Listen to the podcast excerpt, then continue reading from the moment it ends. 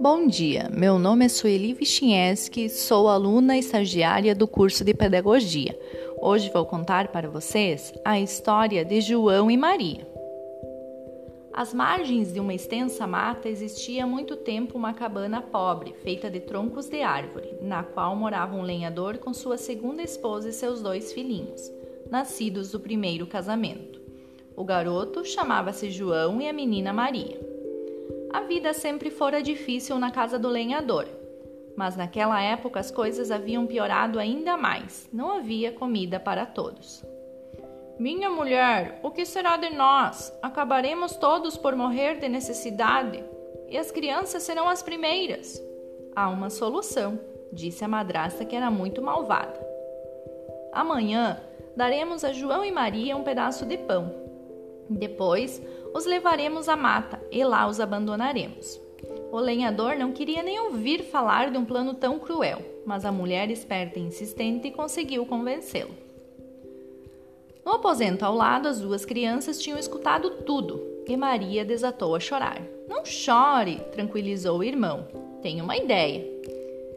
Esperou que os pais estivessem dormindo, saiu da cabana, catou um punhado de pedrinhas brancas que brilhavam ao clarão da lua e as escondeu no bolso. Depois voltou para a cama. No dia seguinte, ao amanhecer, a madrasta acordou as crianças. As crianças foram com o pai e a madrasta cortar lenha na floresta e lá foram abandonadas. João havia marcado o caminho com as pedrinhas e ao anoitecer conseguiram voltar para casa. O pai ficou contente, mas a madrasta não. Mandou-os dormir e trancou a porta do quarto. Como era malvada, ela planejou levá-los ainda mais longe no dia seguinte. João ouviu a madraça novamente convencendo o pai a abandoná-los, mas dessa vez não conseguiu sair do quarto para apanhar as pedrinhas, pois sua madraça havia trancado a porta Maria, desesperada, só chorava. João pediu-lhe para ficar calma e ter fé em Deus. Antes de saírem para o passeio, receberam para comer um pedaço de pão velho. João, em vez de comer o pão, guardou-o. Ao caminhar para a floresta, João jogava as migalhas de pão no chão, para marcar o caminho da volta. Chegando a uma clareira, a madraça ordenou que esperassem até que ela colhesse algumas frutas por ali. Mas eles esperaram em vão. Ela os tinha abandonado mesmo. Não chore, Maria, disse João. Agora só temos é que seguir a trilha que eu fiz até aqui e ela está toda marcada com as migalhas do pão. Só que os passarinhos tinham comido todas as migalhas de pão deixadas no caminho. As crianças andaram muito até que chegaram a uma casinha toda feita com chocolate, biscoitos e doces. Famintos, correram e começaram a comer. De repente apareceu uma velhinha dizendo: Entrem, entrem, entrem, que lá dentro tem muito mais para vocês. Mas a velhinha era uma bruxa que os deixou comer bastante até caírem no sono e confortáveis caminhas. Quando as crianças acordaram, achavam que estavam no céu. Parecia tudo perfeito. Porém, a velhinha era uma bruxa malvada que aprisionou João numa jaula para que ele engordasse.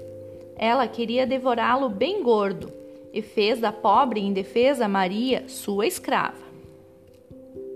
Todos os dias, João tinha que mostrar o dedo para que ela sentisse se ele estava engordando. O menino, muito esperto, percebendo que a bruxa enxergava pouco, mostrava-lhe um ossinho de galinha e ela ficava furiosa, reclamava com Maria.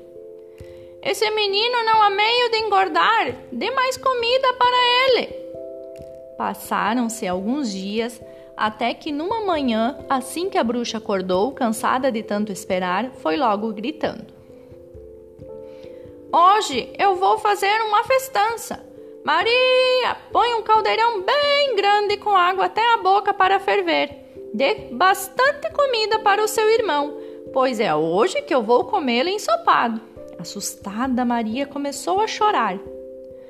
Acenderei o forno também, pois farei um pão para acompanhar o ensopado, disse a bruxa. Ela empurrou Maria para perto do forno e disse: Entre, veja se o forno está bem quente para que eu possa colocar o pão. A bruxa pretendia fechar o forno quando Maria estivesse lá dentro, para assá-la e comê-la também. Mas Maria percebeu a intenção da bruxa e disse: E como posso entrar no forno? Não sei como fazer. Menina boba, disse a bruxa. Há espaço suficiente até que eu poderia passar por ela. A bruxa se aproximou e colocou a cabeça dentro do forno. Maria então deu-lhe um empurrão e ela caiu lá dentro. A menina então rapidamente trancou a porta do forno, deixando que a bruxa morresse queimada. Mariazinha foi direto libertar seu irmão. Estavam muito felizes e tiveram a ideia de pegarem o tesouro que a bruxa guardava e ainda algumas guloseimas.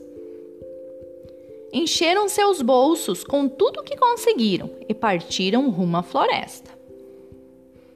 Depois de muito andarem, atravessaram um grande lago com a ajuda de um cisne. Andaram mais um pouco e começaram a reconhecer o caminho. Viram de longe a pequena cabana do pai. Ao chegarem na cabana, encontraram o pai triste e arrependido. A madrasta havia morrido de fome e o pai estava desesperado com o que fez com os filhos. Quando os viu, o pai ficou muito feliz e foi correndo abraçá-los. Joãozinho e Maria mostraram-lhe toda a fortuna que traziam nos seus bolsos. Agora não haveria mais preocupação com dinheiro e comida, e assim foram felizes para sempre.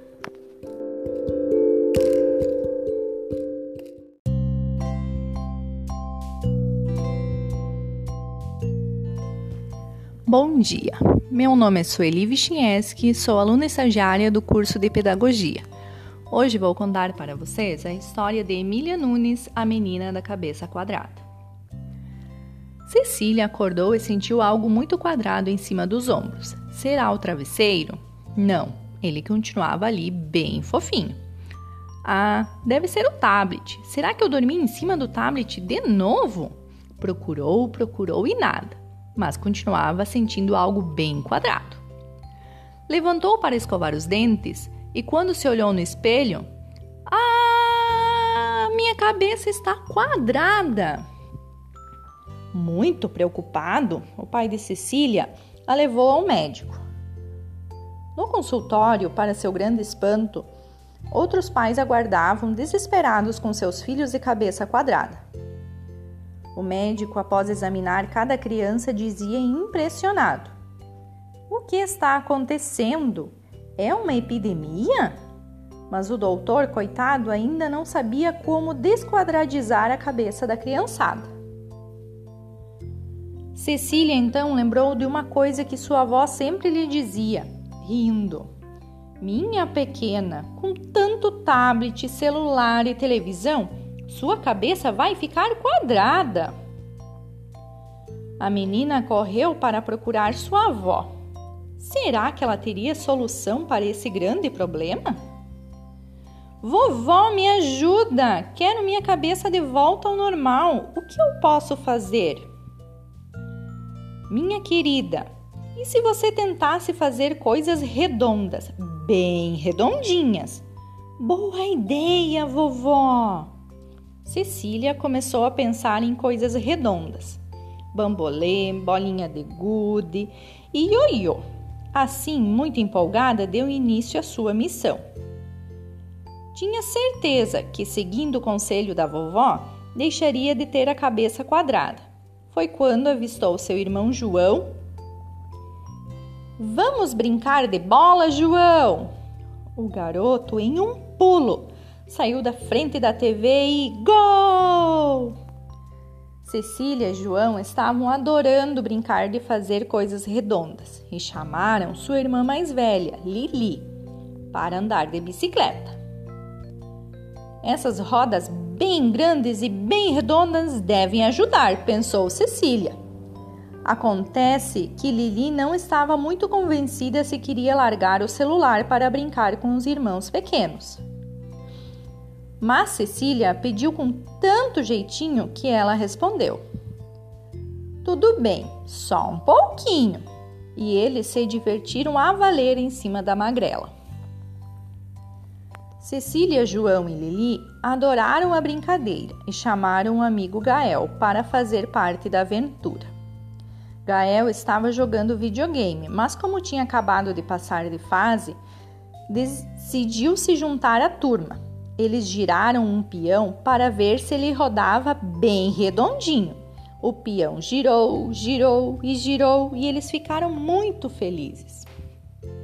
Cecília, João e Lili e Gael correram para chamar a pequena Malu para brincar também. Que tal bolinhas de sabão? perguntou Cecília. Ao ver seus amigos se aproximando, Malu, que ainda era bem pequeninha, sorriu muito contente por trás do seu tablet para bebês. Tudo o que ela queria era brincar com eles. As bolinhas de sabão bem redondinhas voaram alto. E eles acharam a brincadeira tão boa e tão divertida que por alguns minutos não pensaram na TV, no celular, no game ou no computador.